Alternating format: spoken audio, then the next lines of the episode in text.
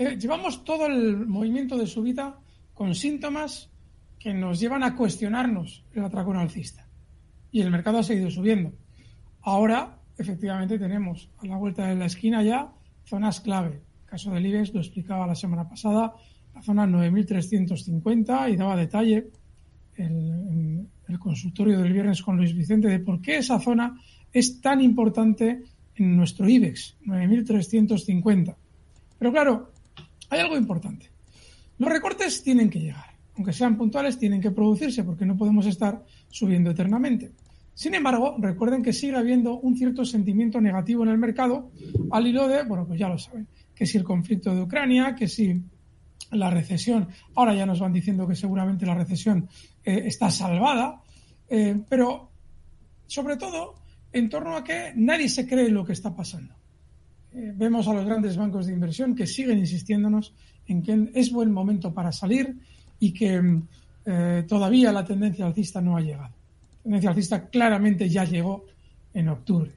Otra cosa es que, bueno, lógicamente en las circunstancias, lo último que a uno le hacía pensar es que el mercado fuera a subir, pero la tendencia alcista ya estaba ahí. Y ahora pasa algo muy importante, y es que estamos en una zona cercana, peligrosísima. He citado el IBEX, esa zona 9.350, pero es que si nos vamos al DAX, estamos en las mismas.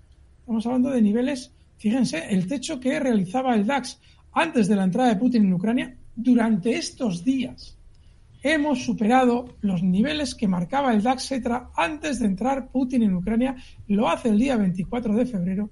Ese mismo día el DAX estaba marcando niveles, a ver si lo digo con precisión, eh, durante el cierre de 14.000 puntos, eh, bueno, abrió ya con hueco, vamos a poner el día anterior, el día 23 cerraba en 14.600, fíjense ustedes, ya donde los hemos dejado en el caso del DAX. Pongo el caso del DAX porque es el país al que más afectó de manera inmediata la entrada de Putin en Ucrania dentro de la Unión Europea y su bolsa. Bueno, pues ahora el DAX está 700 puntos por encima de la entrada de Putin en Ucrania. Es decir, que a, todos los que vendieron en pánico en aquel momento, ya les ha dicho si te he visto no me acuerdo y estoy por encima de donde vosotros vendisteis.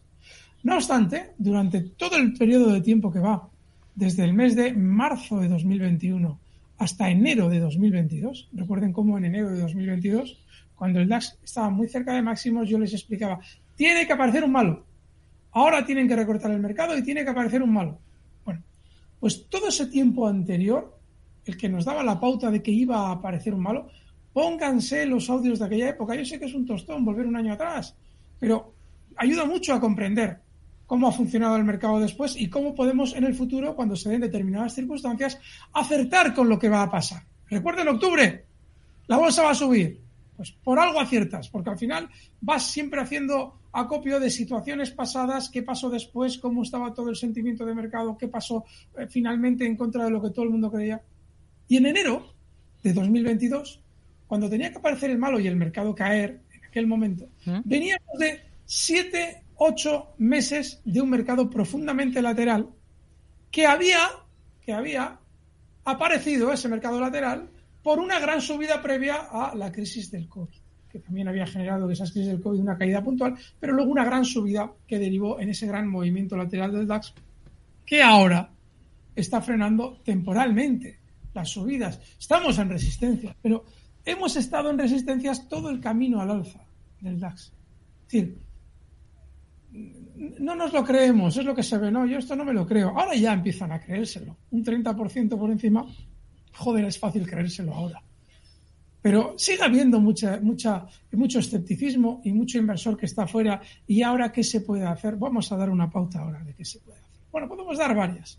Estaba antes grabando con Miguel y nos han aparecido un montón de valores. Pero hay algo que es muy importante y es entender que, claro que podemos tener recortes, pero el sentimiento negativo de fondo que hay en el mercado va a conllevar que esos recortes, aunque serán rápidos probablemente si se producen, no generen un vuelco a la baja de los mercados como lo conocimos con la entrada de Putin en Ucrania nada por el estilo.